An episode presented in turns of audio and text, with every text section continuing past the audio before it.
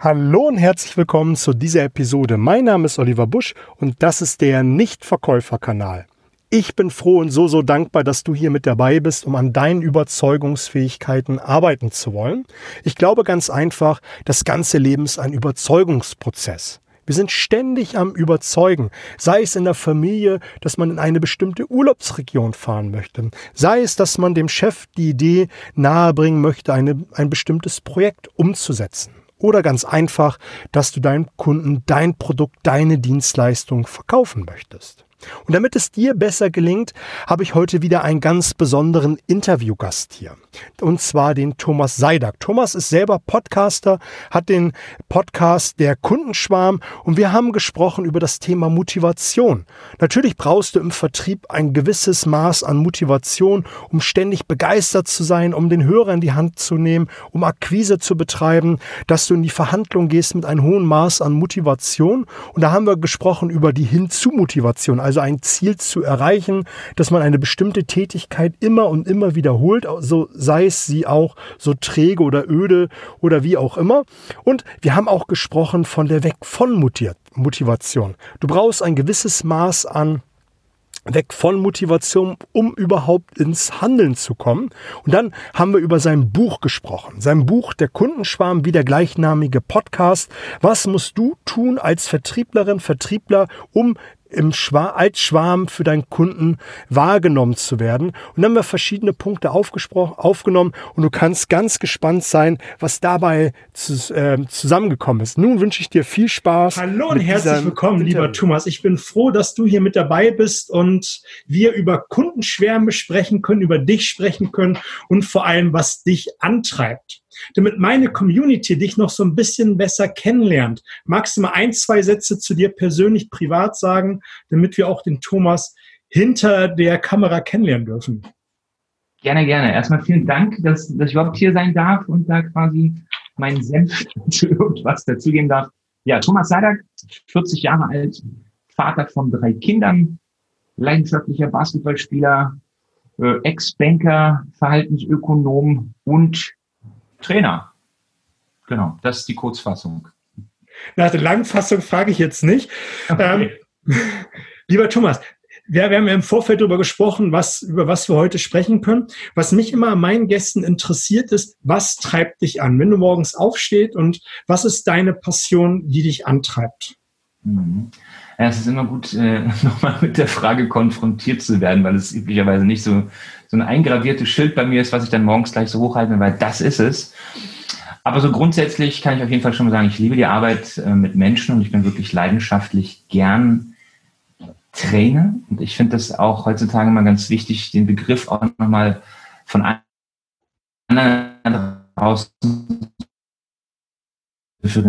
ich arbeite wirklich gerne gleichzeitig mit vielen Menschen zusammen und vor allem auch, was ja der Trainingsbegriff hergibt. Ähm, ich wiederhole die Dinge. Ich beschäftige mich viel mit dem Thema Transfer und Nachhaltigkeit von menschlichem Verhalten. Im Grunde in jedem Lebensbereich für mich selber, äh, berufsmäßig eben sehr stark mit dem Thema Führung und Vertrieb. Und das liebe ich, das kann ich ganz klar sagen. Das treibt mich wirklich an, auch zu sehen, wie Menschen da ihre Schritte gehen, durch die Begleitung einfach auch ja, in der Persönlichkeit wachsen, in ihrem Wirken wachsen. Das ist definitiv etwas, was mich antreibt. Und im Grunde sogar Platz eins äh, ist es meine Familie, es sind meine Kinder, die mir selbst immer sehr viel Kreativität schenken und ähm, Lebendigkeit, Freude. Und da ziehe ich auch immer ganz, ganz viel raus. Überhaupt von jedem, mit dem ich da draußen Kontakt habe. Ja, spannend. Du hast gerade so ein schönes äh, Wort gesagt, was dich antreibt. Motivation ist so, wenn, wo ich mich mit dir beschäftigt habe, auch so ein Wort gewesen, was ich immer wieder gefunden habe. Motivation bei Führungskräften und auch bei Vertrieblern. Jetzt möchte ich mal anfangen mit, seiner, mit einer sehr breiten Frage, Frage, mal gucken, wie tief wir kommen. Ähm, was bedeutet Motivation für dich? Also tatsächlich ähm, gebe ich mir immer sehr Mühe, sehr differenziert auf die Dinge zu schauen. Und ähm, insofern habe ich mich mit dem Thema natürlich auch sehr stark beschäftigt. Motivation, also quasi der Antrieb für Handlungen ist für mich letztlich ein, ein Cocktail aus sehr, sehr unterschiedlichen Dingen.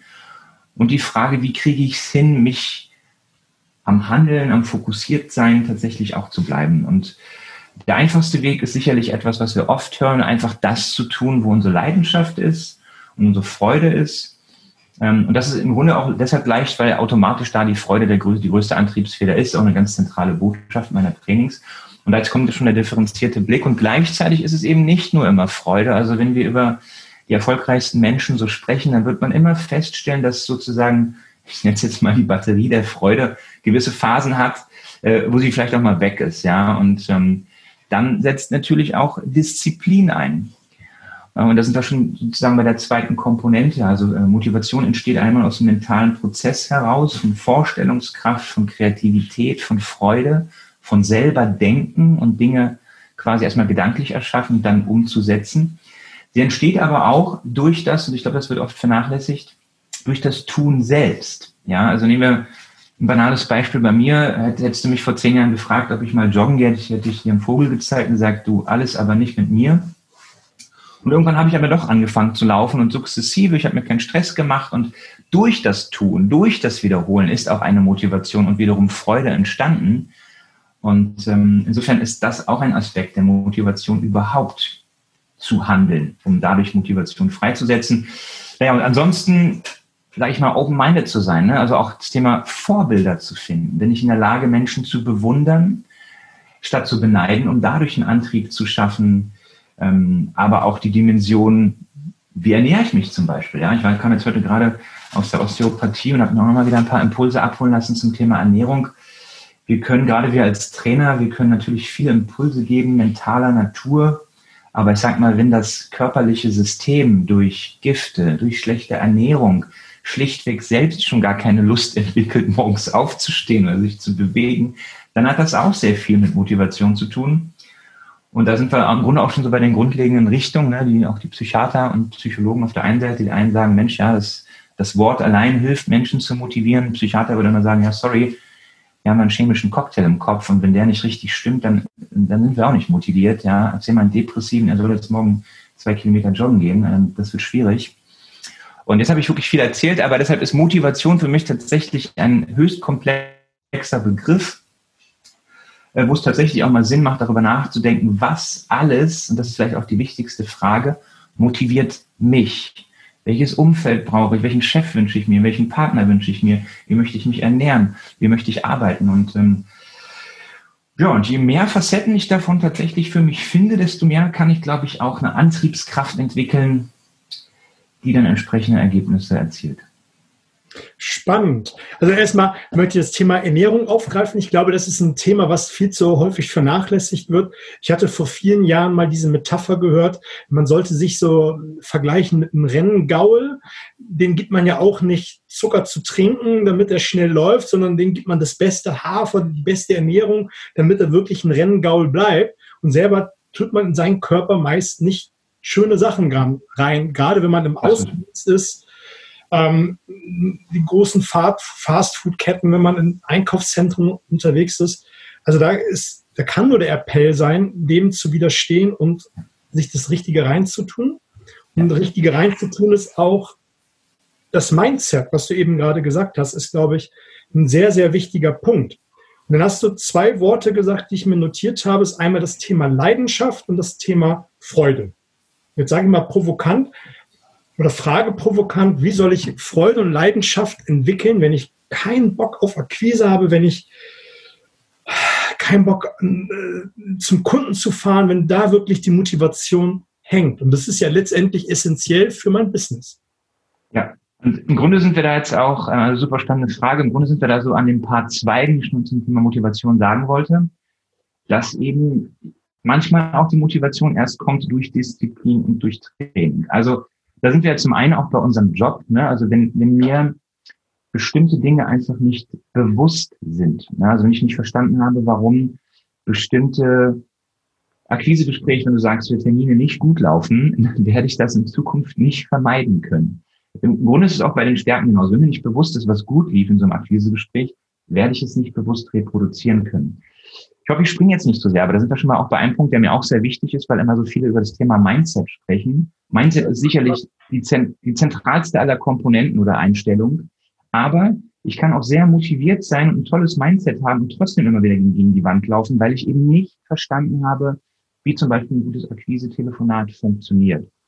Das ist auch der Grund, warum wir in unseren Trainings immer mehrere Dimensionen miteinander verknüpfen und sagen, am Ende geht es um Wirkung. Und dafür brauchen wir tatsächlich alle Komponenten. Ne? Und insofern ist es nicht verwunderlich, wenn jemand sagt, oh, ich habe keinen Bock auf Akquise. Du, ich übrigens bis heute auch. Also ich muss sie Gott sei Dank nicht mehr so intensiv machen wie ganz am Anfang meiner, meines Unternehmersdaseins. Hm, weil es natürlich auch die Kür im Vertrieb ist. Ne? Man bekommt viele Absagen, man bekommt viele Neins und da braucht es dann oft schon auch ein gestärktes Ego zu sagen, auch da bin ich diszipliniert, ich mache weiter, da ist die Freude nicht immer gleich. Und jetzt, ne, jetzt sozusagen, das ist ja dann auch was, äh, jetzt viele Komponenten mit reinkommen. Wie gehe ich mit Erfolgen um? Mache ich mir auch bewusst, ne, sitze ich am Ende der Woche da und sage, ey, es waren alles 50 scheiß Telefonate oder sage ich, hey, einfach mal zwei waren gut. Zwei waren doch eigentlich gut. Also belohne ich mich auch selbst, sehe ich auch das, was ich gut gemacht habe, beschäftige ich mich auch, das hat auch viel mit Denkschmalz zu tun, worauf das zurückzuführen ist, dass diese Gespräche gut liefen. Das kann an der Zielgruppe gelegen haben, das kann an der Art und Weise gelegen haben, wie ich das Gespräch geführt habe. Aber da geht es für mich los. Und wenn dann diese Anfangserfolge kommen, jetzt, und jetzt kann ich ja wieder die Parallele ziehen zum Joggen, dann ist das genauso. Ne? Cool, Kilometer eins habe ich jetzt geschafft, ja, und da muss ich auch stolz sein. Und wenn ich mich jetzt vergleiche mit äh, den letzten Marathon-Gewinner, ist das sicherlich bescheuert, ja. Genauso wie wenn irgendein jemand, der gerade seine Ausbildung als Verkäufer abgeschlossen hat, sich mit irgendwie einem Top-Verkaufstrainer zu vergleichen, der irgendwie jeden Abschluss macht, was sie übrigens auch nicht machen. Aber dann, dann wäre das sicherlich falsch. Das heißt, wir müssen auch die kleinen Erfolge genießen, Step by Step. Ähm, und dann werden wir in der Kaltakquise immer besser. Und selbst der beste Trainer und Verkäufer wird auch noch an der Kaltakquise scheitern. Und dann geht es immer wieder darum, sich auf das, auf das Positive zu stürzen, darüber nachzudenken, wie kann ich das noch verfeinern? Das zeichnet für mich immer Profis aus. Ja, wie kann ich den letzten Schliff noch reinbringen? Das ist, ich vergleiche immer auch gerne mit Golf, ja, so, so irgendwann mal so einen Ball wegschießen, das kriegt man vielleicht noch hin mit dem Schläger. Aber die Profis, die sitzen dann eben fünfmal die Woche da und gucken nochmal, wie halte ich den Griff, wie steht meine Hüfte zum Ball und der Schwung und, und so ist ein Vertrieb genauso. Ja, bleibe ich dabei, mir Feedback zu geben, bleibe ich dabei, es immer noch mal zu verfeinern und zu wachsen und habe ich Spaß an diesem Wachstum. Und das, das wiederum, glaube ich, ist ein extrem mentaler Aspekt. Schaue ich immer nur auf das Negative, was alles nicht geklappt hat, oder belohne ich mich, indem ich sage, hey, ich bleibe überhaupt dran an dem Thema Akquise, ja, oder ich habe überhaupt heute konsequent wieder 50 angerufen, obwohl vielleicht 48 durch einen Hörer geschrien haben. Ja, das, das ist Mindset. Ja, ich finde es total klasse, was du gerade gesagt hast. Ähm, da denken wir ähnlich, denken wir auch eigentlich eher gleich, würde ich sagen, weil das hat was mit Thema Fokus zu tun und auf was fokussiere ich mich? Fokussiere ich mich auf die zwei Gespräche, die wirklich gut waren? Und ich empfehle auch immer in meinen Trainings, Virtual Coachings, ähm, immer wieder die Frage zu stellen, was war gut und was kann ich nächstes Mal besser machen? Ne? Also das ist ja auch eine Frage, die extrem lösungsorientiert ist, wo ich einfach den Fokus darauf setze, das war gut und was kann ich wie beim nächsten Mal noch besser machen, um mich dann einfach an den Verbesserungen lang zu hangeln. Ne? Absolut. Jetzt kommt unser Job äh, vielleicht nochmal wieder rein auch ins Spiel, weil wir können uns ja ein bisschen, also ich glaube selten, dass wir komplett Wege abkürzen können, aber wir können es uns ein bisschen leichter machen, weil wenn man darüber nachdenkt, das selbst zu reflektieren ist unglaublich schwierig, denn ich brauche eine Resonanz. So manche Kunden, nehmen wir mal das Thema Kaltakquise, der wird ja nicht am Ende des Telefonats sagen, wissen Sie, machen Sie es doch beim nächsten Mal bitte so, dann sind Sie erfolgreicher. Also die legen ja im Zweifel eher auf. Das heißt, es ist sehr schwierig, nur über die Gedanken und ohne Resonanz wirklich zu verstehen, welche Komponenten im Vertrieb sind, die die erfolgreicher gemacht haben. Und da kommen wir jetzt auch, kommt unser Job, finde ich, ins Spiel, auch zu helfen über, über Feedback, über viele Beobachtungen auf das eigene Wirken. Was ist eben zielführender und was kann ich mir vielleicht lieber sparen beim nächsten Mal? davon bin ich überzeugt, dass das den Prozess beschleunigt. Ja. Ja, absolut. Das denke ich schon. Ich finde einfach nur wichtig, dass man immer wieder sich selbst darauf primet, immer wieder darauf richtet, was war die, der positive Aspekt? Weil ich glaube, dass viele in die Falle tappen, dass sie morgens aufstehen, Akquise betreiben, eine Verhandlung äh, absolvieren, ins Verkaufsgespräch gehen und danach nur resümieren, der Kunde hat nicht gekauft. Ja. Aber die vergessen all die Dinge, die gut gelaufen sind, die Absolut. Beziehungsebene, die gut gelaufen ist. Ähm, vielleicht war die Verhandlungsstil war diesmal gut, aber ich habe nicht das Ergebnis erzielt, was ja keine Rolle spielt. Aber die haben vergessen, was auf dem Weg dorthin Gutes ja. passiert ist. Ne? Ja. Und Jetzt auch nochmal vielleicht auch eine Brücke zum Thema Motivation. Ne? Aus der Psychologie wissen wir ja, es gibt so die zwei Strömungen. Ne? Also der, der, in der Psychologie sagen wir immer der Peinvermeid, also ich will unbedingt was nicht mehr haben, weg von Motivation und der Lustgewinn, würde Freud und Jung sagen. Und ähm, das ist quasi, das ist die Lust, das ist die Leidenschaft. Und die Wahrheit ist beides motiviert. Ne? Wir können uns natürlich immer die Frage stellen, was finden wir schöner? Klar ist der Lustgewinn schöner.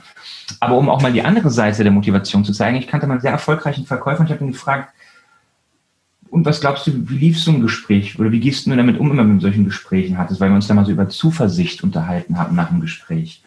Und das war ganz interessant, weil er war zum damaligen Zeitpunkt von mir echt eine Art Mentor und Vorbild, Millionen verdient. Und, und dann hat er gesagt, ganz ehrlich, Thomas, ich glaube, ich gehe mal da aus dem Gespräch raus, ich gehe davon aus, dass gar kein Gespräch ein Abschluss wird.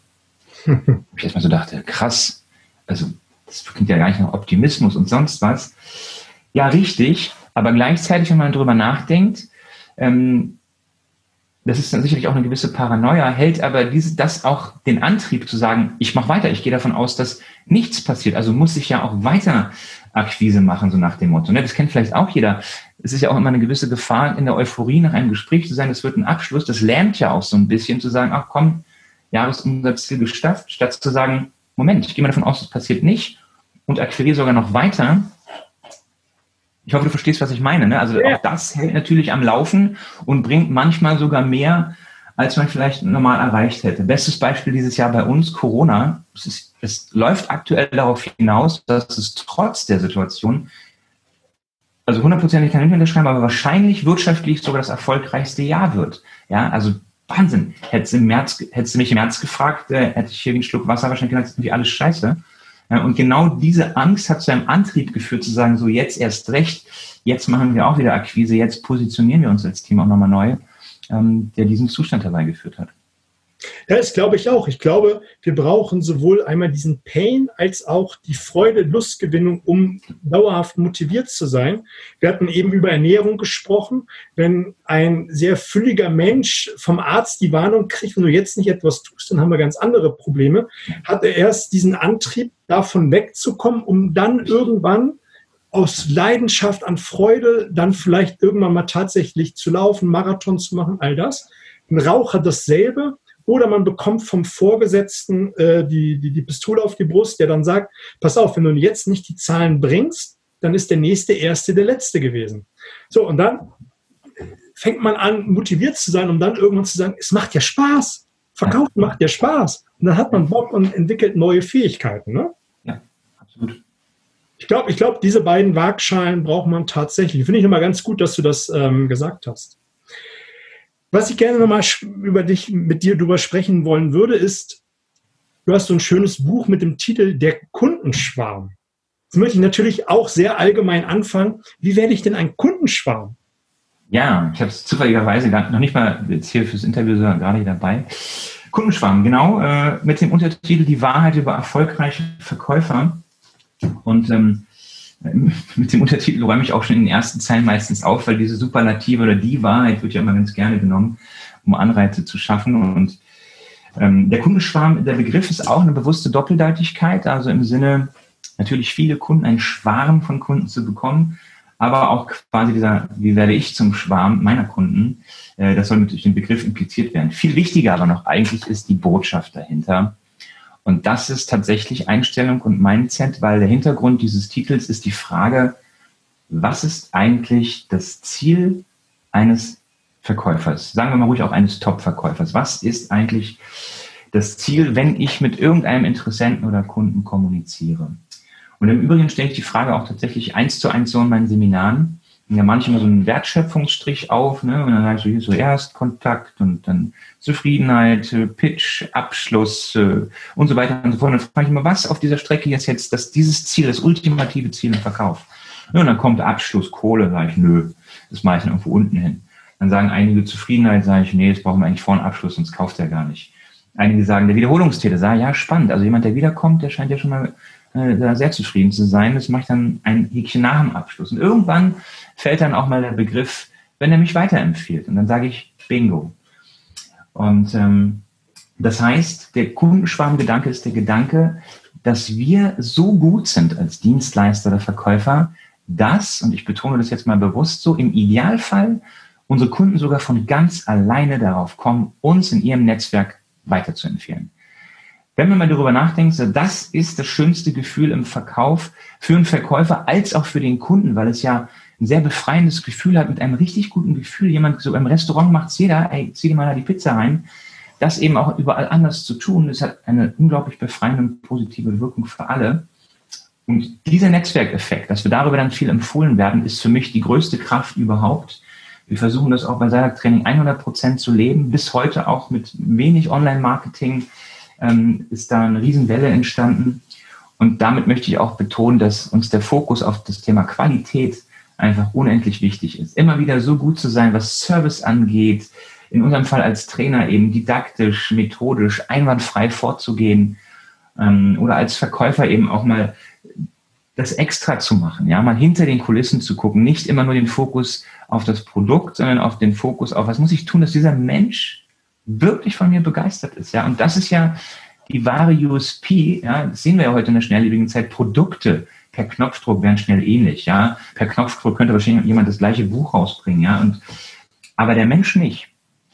Und wir haben die Chance, all unseren Kunden ein Lächeln mehr am Tag zu schenken, eine kleine Geste mehr zu machen, ihnen ein bisschen nützlicher zu sein als der andere Verkäufer, ihnen fachlich vielleicht noch ein paar mehr Infos zu geben als die anderen oder einfach noch ein bisschen besser vorzubereitet, vorbereitet zu sein als die anderen Verkäufer.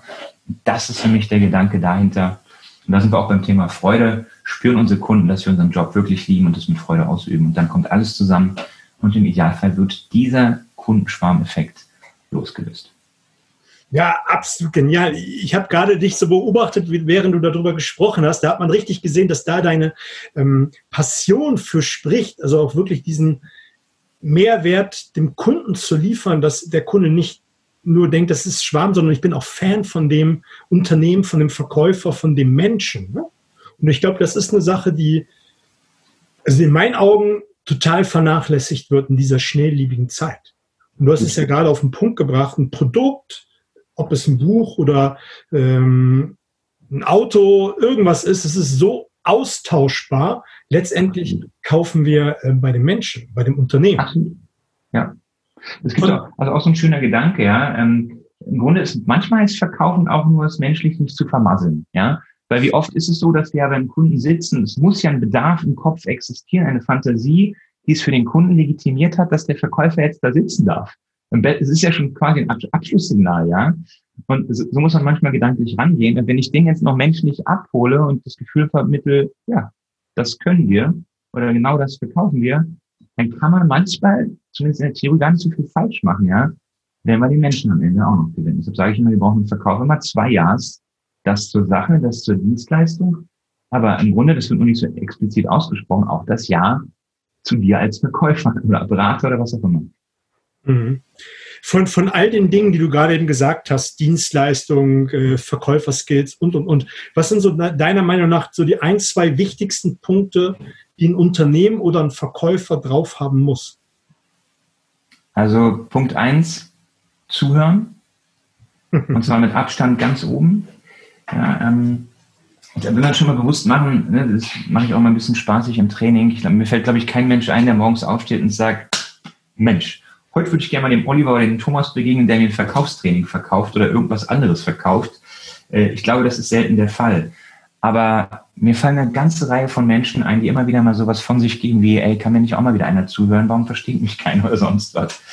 Und ich glaube, wenn wir das verstanden haben, dann ist das wirklich die halbe Miete eines Verkäufers. Das ist auch ein bisschen die Geschichte, wie ich gerade meinte, dann kann man gar nicht so viel vermasseln.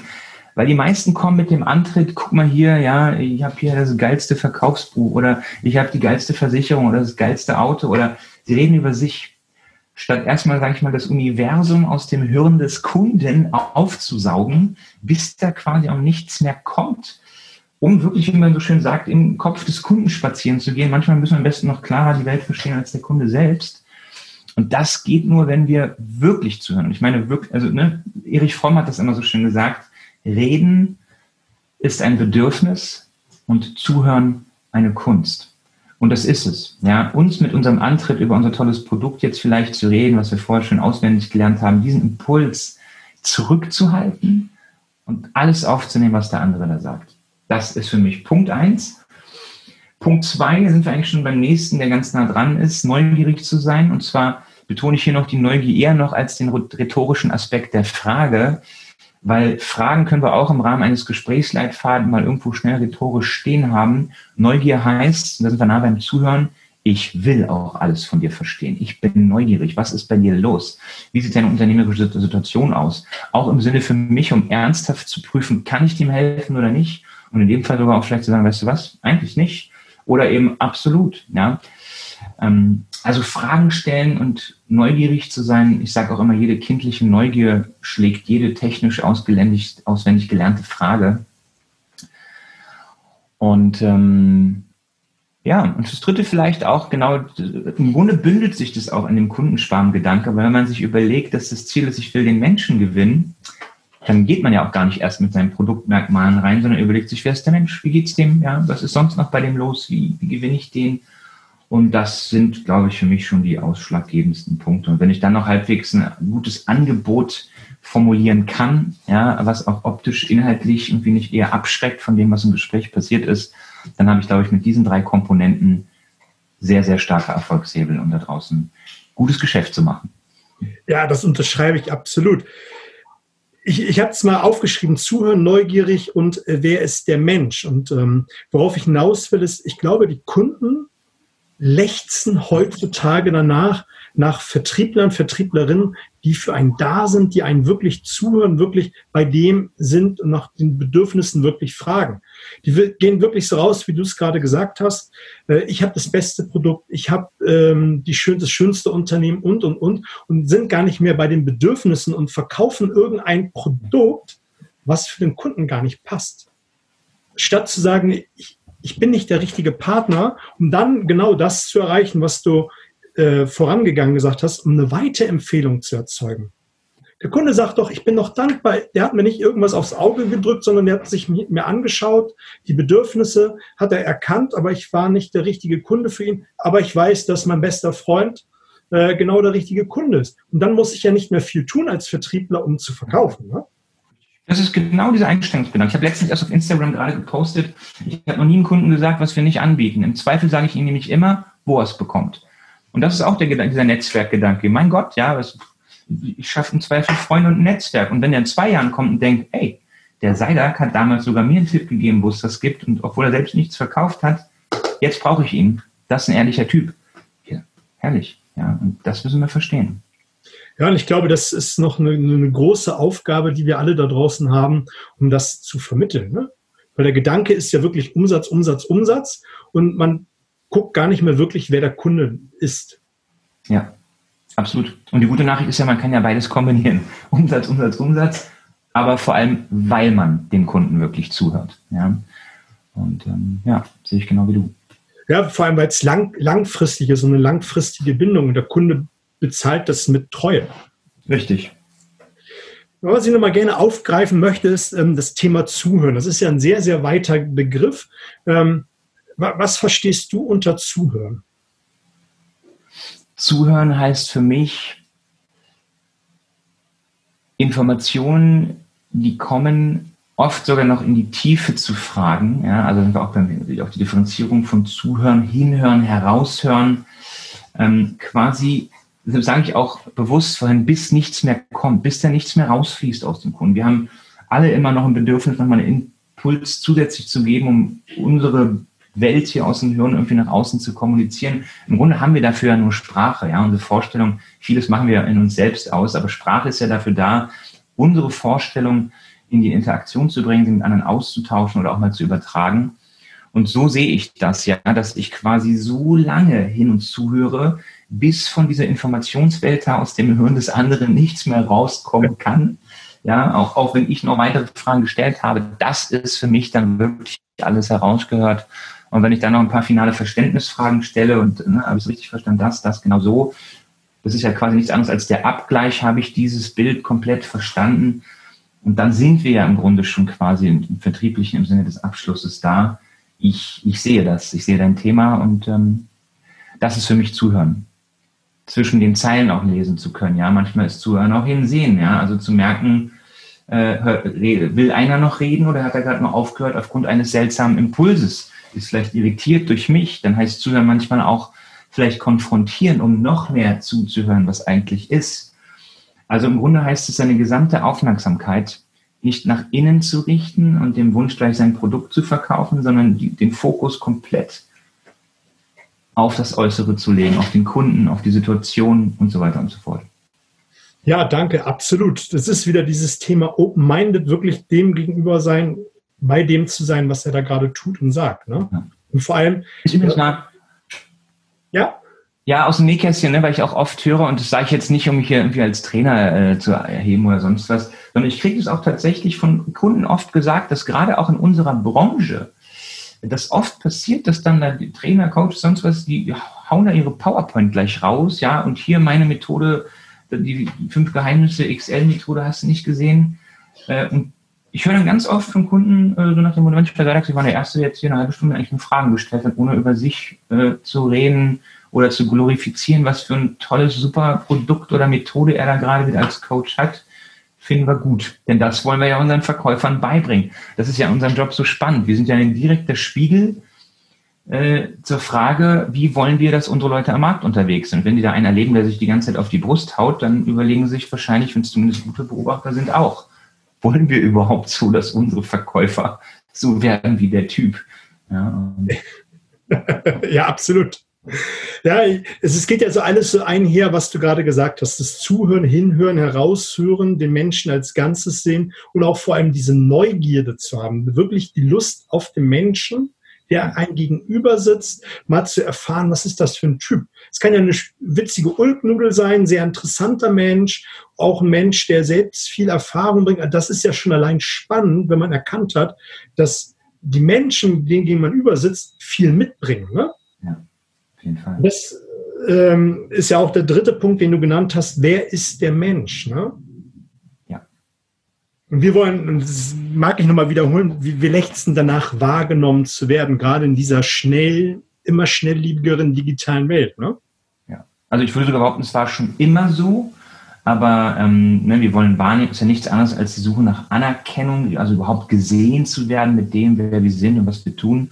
Und sowas wie Social Media begünstigt ist natürlich, wir leben ja noch viel mehr in einer Zeit des, ja, auf der, auf der einen Seite Exhibitionismus und Voyeurismus, sage ich immer, ja. Also ich, seht mich, seht mich, was ich kann und wer ich bin, ja. Also das war wahrscheinlich noch nie größer als heutzutage, das stimmt wohl. Ja, absolut. Lieber Thomas, das war mir eine Freude, mit dir zu sprechen. Jetzt ist natürlich die große Frage, bist du auch bei Instagram? Wo, wo ist dein Einfallstor? Wo kann man dich sehen, hören? Du hast ja selber einen Podcast. Ähm, was ist das Einfallstor zu dir?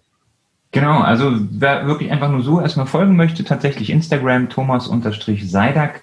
Da findet man mich dort. Genau, es gibt den Podcast von mir, der nennt sich Kundenschwarm, Schrägstrich, mittlerweile auch ein Führungsthema geworden, Mitarbeiterschwarm. Und ansonsten unter www.seidaktraining.de oder eben auch thomasseidak.de oder kundenschwarm.de. Das sind alles Möglichkeiten, wo man ja in Kontakt mit mir treten kann. Super. Für die, die jetzt im Auto sitzen, im Fitnessstudio sind, werde ich natürlich die ganzen äh, Verlinkungen mit in die Shownotes packen. Dir erstmal recht herzlichen Dank für deinen Input, für deinen sehr, sehr wertvollen Content. Ich denke, da war viel mit dabei gewesen. Wir haben sowohl über Motivation, Pain und Freude gesprochen und auch, um den Kunden mal wirklich in den Mittelpunkt zu stellen, um ein Schwarm zu werden. Die letzten Worten gehören immer meinem Gast. Was sind deine berühmten letzten Worte, lieber Thomas? Puh, was pick ich mir raus? Hm. Ja, also an alle, die da wirklich in der Verkaufsfunktion draußen sind, nehmt euch nicht zu ernst, ja, seid ganz und gar bei eurem Kunden, seid mutig, sucht auch euren eigenen Weg im Verkauf, ähm, seid auch coachable, gebt euch, lasst euch Feedback geben, sucht euch Menschen, die euch voranbringen und ähm, ja, ansonsten heißt Erfolg immer einmal mehr aufstehen, als man hingefallen ist.